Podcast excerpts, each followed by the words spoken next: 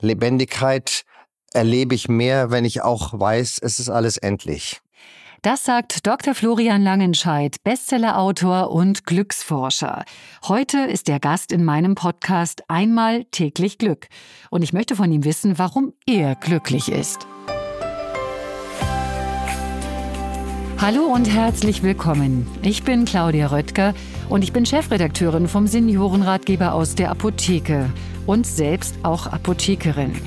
Jetzt ist es ja so, Medikamente, die einem ein glückliches Leben verschaffen, die müssen erst noch erfunden werden. Und auch das eine Glücksrezept, das gibt es leider nicht. Denn ob man glücklich ist, hängt von ganz verschiedenen Faktoren ab. Letztlich ist es ein Zusammenspiel von Zufällen und bewussten Entscheidungen und natürlich auch, wie man darauf blickt. Einmal täglich Glück. Ein Podcast von gesundheithören.de und der Apothekenumschau. In der ersten Folge meines Podcasts Einmal täglich Glück spreche ich heute mit Florian Langenscheidt und das passt natürlich wunderbar, denn der Philosoph beschäftigt sich seit vielen, vielen Jahren damit, was Glück ist und wie es den Menschen gelingt, glücklich zu leben. Er ist deshalb wirklich ein perfekter Gast für mich, denn genau dieses Thema treibt mich ja auch um. Warum das Glück Florian Langenscheids Lebensthema ist und was ihn selbst glücklich macht, erfahren Sie jetzt. Hallo, Herr Langenscheid. Hallo, Frau Röttger, ich freue mich sehr. Es macht mich glücklich, über Glück zu sprechen. Immer wieder. Wie viele Glücksmomente haben Sie denn heute schon gesammelt? Ja, schön wäre das Leben, wenn es immer so wie heute wäre. Heute einen Morgen allein auf dem Stand-Up-Paddling-Board auf dem See gehabt dann Zeugnisse für die Kinder bekommen, die auch noch gut waren, traditionelles Zeugnis essen, das bedeutet Sommerferien anfangen. Ähm, das ist ein wunderbarer Tag. Aber ich weiß auch, dass das Leben nicht nur aus solchen Tagen bestehen kann. Glück und Unglück gehören engst zusammen und Glück kann man auch nicht wirklich empfinden, wenn man auch nicht Unglück hat. Also mein Leben ist genauso ein Rollercoaster, so eine Achterbahn wie das Leben von den meisten anderen Menschen. Sie bezeichnen sich ja selbst als Glücksforscher so ein bisschen. Verraten Sie uns, Herr Langenscheid, wie wird man denn Glücksforscher? Ja, das, das ist auch kein Berufsziel im klassischen Sinne, was man jetzt irgendwie seinen Kindern ähm, empfehlen kann. Ne, ich habe mein erstes Studium, ich hatte das Privileg, drei Studiengänge äh, zu machen. Mein erstes Studium war das der Philosophie und da habe ich alles gelesen plötzlich. Das war wie so ein Spleen, wie so ein Rausch, was so über Glück äh, geschrieben worden ist. Von Epikur bis Aristoteles, von Bentham bis Mill, von Marcuse bis Bloch und so. Und ich fand das damals furchtbar unbefriedigend, weil es nichts damit zu tun hatte mit den Momenten, die ich als Glück empfand, wenn plötzlich so die Zeit, wenn man will, dass die Zeit stehen bleibt, wenn es einem so ein bisschen über den Rücken läuft, wenn irgendwie so alles gut ist, wenn sich die Sinnfrage nicht mehr stellt. Das hat mich deswegen sehr unbefriedigt gelassen und dann habe ich mit Freunden zusammen ein Institut für angewandte Glücksforschung äh, gegründet. Und da haben wir wirklich überall auf Fußgängerzonen versucht rauszukriegen, warum sind manche Leute einfach glücklich, die sind's einfach, und andere Menschen rennen lebenslang dem Glück hinterher. Das hat uns einfach sehr beschäftigt und wir haben da viel, viel gelernt. Ich habe an mir selbst gearbeitet, an meinen Fähigkeiten, glücklich zu sein das ist so ein spannendes Thema. Das wird mich, glaube ich, bis zum letzten Atemzug äh, beschäftigen. Also spannend finde ich dieses Thema auch absolut. Äh, ich habe äh, Pharmazie studiert, aber eben nicht so, wie Sie gerade gesagt haben, Philosophie, Germanistik. Sie sind in Harvard gewesen, Sie haben Journalismus gemacht. Also das reine Wissen, Sie haben es ja auch gerade gesagt, so viele Bücher gelesen, bringt einem irgendwie diesem Thema doch nicht so viel näher, äh, wie man vielleicht erwarten würde. Naja, äh, mich schon, würde ich sagen. Ich habe gelernt, dass die welche Momente das sind, wo ich total glücklich bin, das ist so unterschiedlich, wie unsere Augen und Nasen unterschiedlich sind. Also da lässt sich nichts Allgemeines sagen. Aber es gibt doch ein paar allgemeine Dinge äh, über das Glück. Und wenn man die so ein bisschen berücksichtigt im Leben, ähm, dann ist man spürbar glücklicher. Und das habe ich versucht in so, das sind ja Standardwerke geworden, wie Langenscheids Handbuch zum Glück mal zusammenzufassen. Ich sag mal zwei, drei. Es sind die kleinen Momente sind die großen. Die kleinen Momente mit meinen Kindern, meinen Enkeln, meinen Eltern, in der Natur, in der Liebe, im Sport und so weiter. Wenn ich immer nur mich auf große Ziele beziehe, versäume ich diese kleinen Momente und die sind die Textur des Glückes. Dann was anderes. Neid. Das ist eines der Glückskiller überhaupt, die es gibt. Wenn ich immer denke, alle anderen haben es besser als ich, das ist nicht der Fall, wenn man ein bisschen hinter die Fassaden schaut. Und der viel bessere Grundeinstellung zum Leben ist Dankbarkeit. Wer fähig zur Dankbarkeit ist für seinen Partner, seine Arbeit, die Gesundheit, äh, was auch immer, ähm, der hat es spürbar einfacher auf dem Weg zum Glück als jemand, der immer neidisch auf die anderen schaut. Und vielleicht noch einen kleinen anderen Punkt, ich könnte ewig weiterreden. Das Glück anderer ist viel wichtiger als das Glück von einem selber. Das ist aber eine sehr, sehr wichtige Erkenntnis, äh, dass man wirklich die anderen auch dazu braucht, äh, selber Glück zu empfinden. Das finde ich einen ganz wichtigen Punkt. Ja, total, total wichtig. Ich meine, wir brauchen einander in der Liebe, sonst wären wir auch schon alle ausgestorben. Liebe ist aber etwas, was natürlich nicht nur Glück bringt. Wenn es gut läuft, ist es ein Glücksbringer hoch drei. Aber wenn es schief geht und wenn ich betrogen werde, wenn Liebe nicht erwidert wird, dann macht es einen natürlich auch furchtbar unglücklich. Und deswegen lebt Hollywood ja und auch viele, viele Bücher und so Fernsehfilme immer von der Liebe. Freundschaft ist sicher stabiler und extrem wichtig für Glück. Also ohne ein paar Freunde zu haben, ist der Weg zum Glück irgendwie so wie äh, mit irgendwie einem 10 Kilo Rucksack in Äthiopien Marathon ähm, üben oder so. Und Kinder haben bringt auch nicht nur Glück, wissen wir auch, bringt auch viele Sorgen, aber insgesamt natürlich auch eine Menge, Menge ähm, an Glück. Also andere Menschen um sich herum, im Team, in der Freundschaft, in der Liebe und so weiter, sind wichtig äh, fürs Glück, ja. Das heißt, Sie haben über diese ganze Lektüre des Beschäftigen mit dem Glück tatsächlich gelernt, dass man das Glücklichsein lernen kann. Ich glaube, das Leben ist wie eine Ausmalvorlage, die so Kinder in, in Restaurants bekommen und dann so farbig kolorieren. Ähm, und wir sind im Driver's Seat. Wir entscheiden, was wir daraus machen. Ich kann aus jeder Situation was Beglückendes holen, wo ich was lernen kann, beitragen kann. Oder ich kann sie immer als stressig empfinden und nervig und belastend und so weiter. Also Glück ist eine Entscheidung. Ich entscheide über die Perspektive, die ich aufs Leben habe. Und, ähm, und das prägt enorm, wie ich damit umgehe. Und das betrifft nicht nur positive Situationen, sondern auch Krisen und Herausforderungen. Auch die kann ich so oder so sehen. Da sind wir für zuständig, in jedem Fall. Und deswegen kann man Glück auch ein Stück lernen. Nicht ganz, ist nicht so wie so ein Schulfach wie Mathematik, aber ein Stück weit kann man es auch lernen, indem man sich ein paar Dinge eben so klar macht im Laufe des Lebens.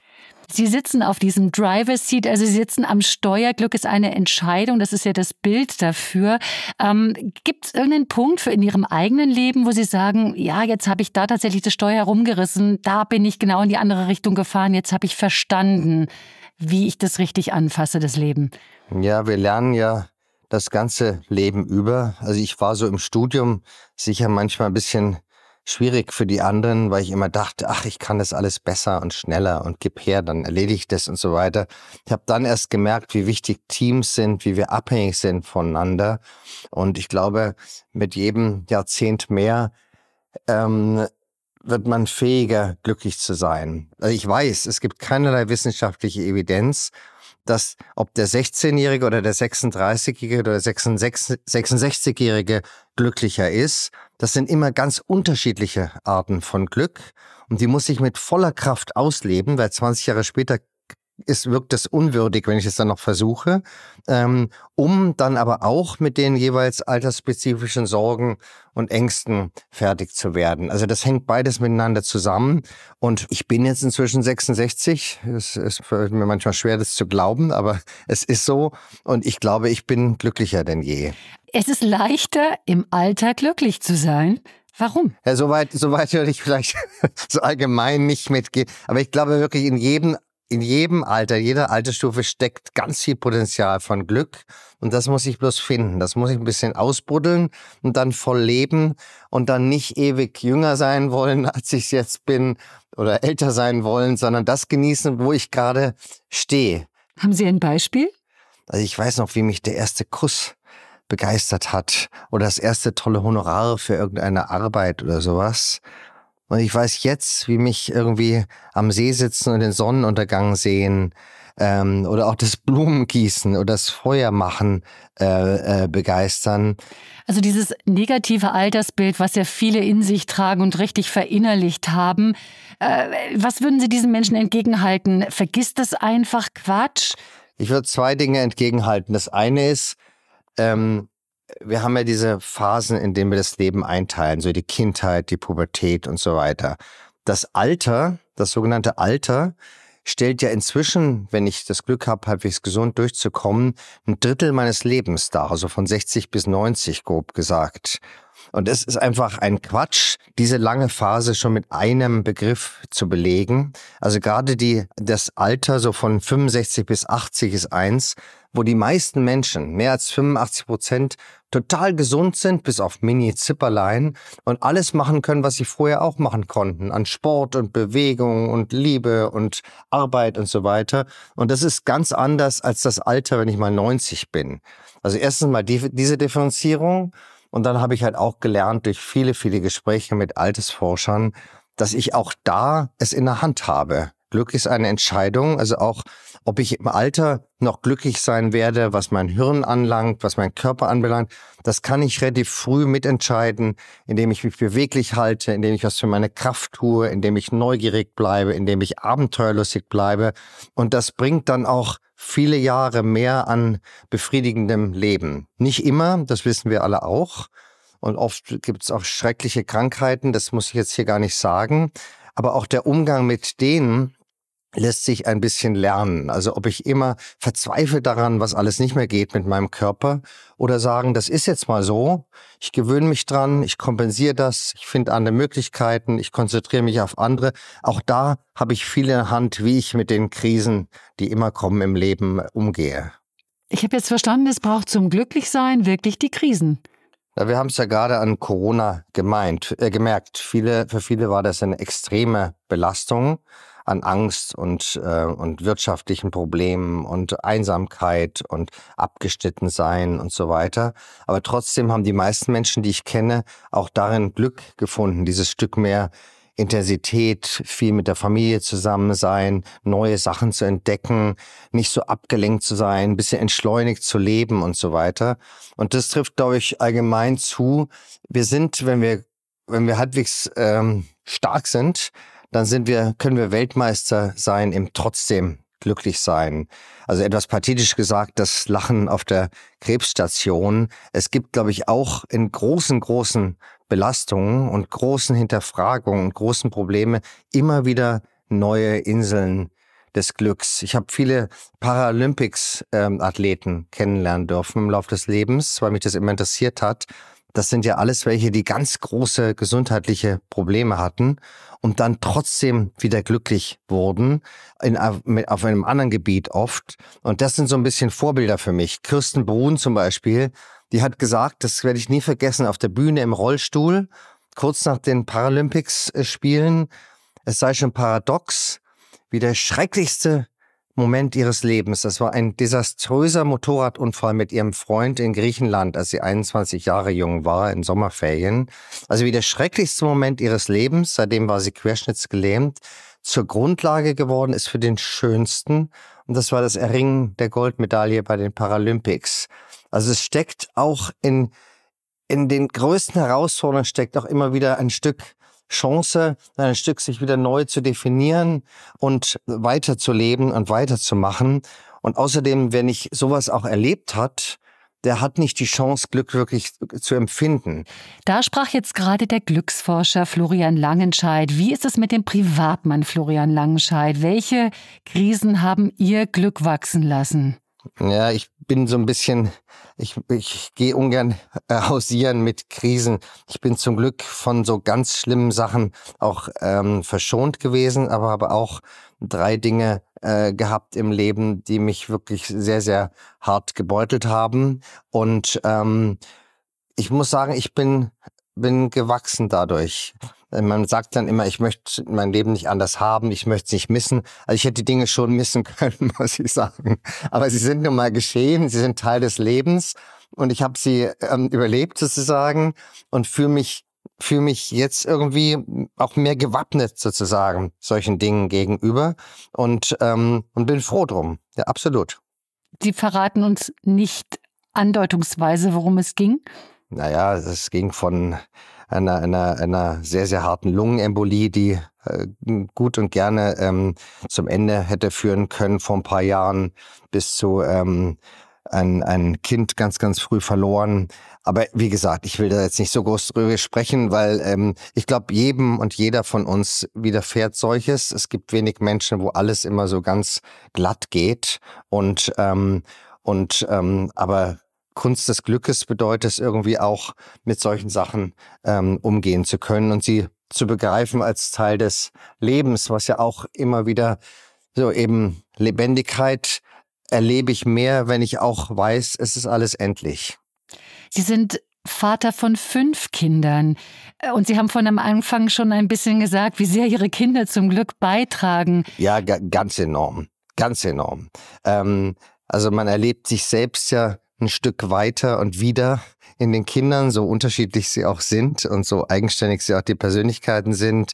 Man erlebt so ein Stück, wie es weitergehen kann. Man erlebt das Leben nochmal, entdeckt die Welt nochmal, wenn die alle so aufwachsen. Man hat einfach unglaublich kreative und herausfordernde Gesprächspartner.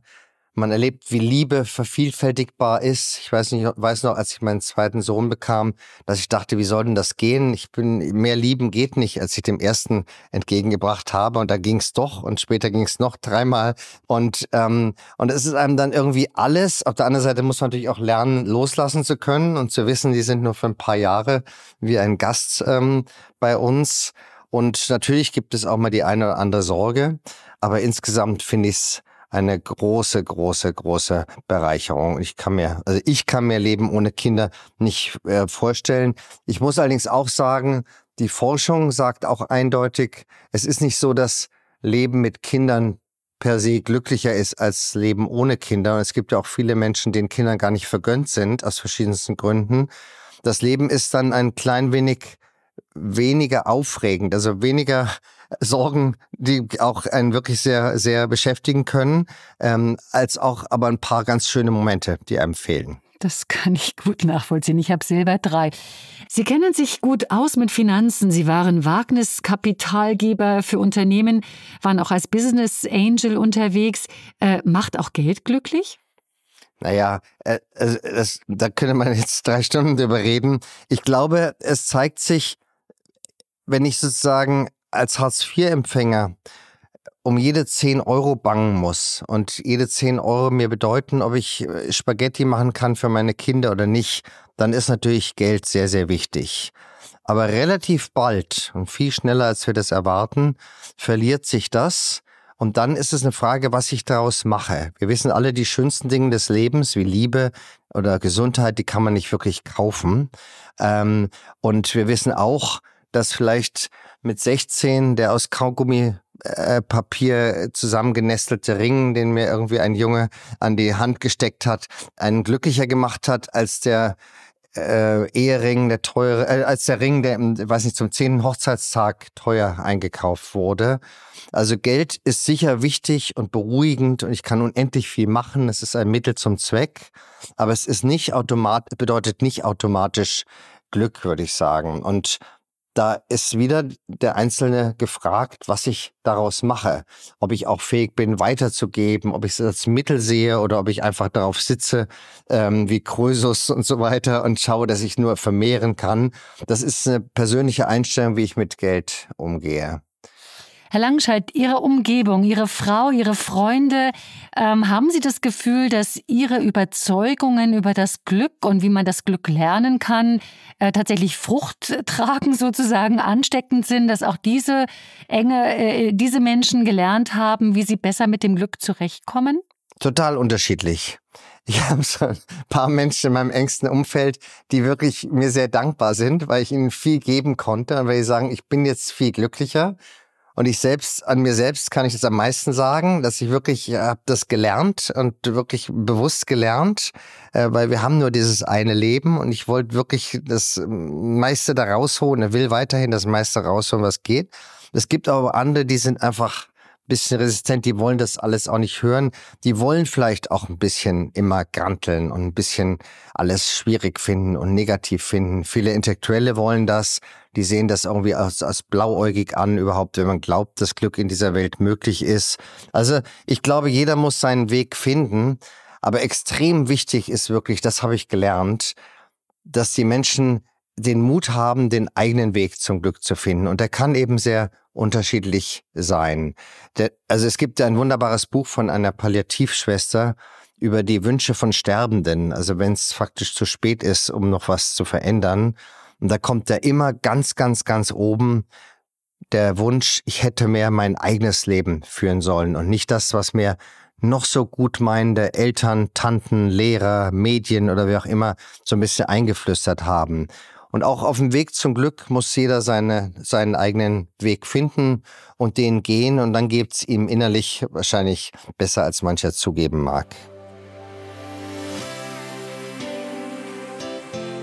Herr Langenscheid, wenn Sie Ihrem jüngeren Ich einen Tipp geben sollten, dem jungen Studenten Florian vielleicht, wie das geht mit dem Glück, was würden Sie ihm heute sagen?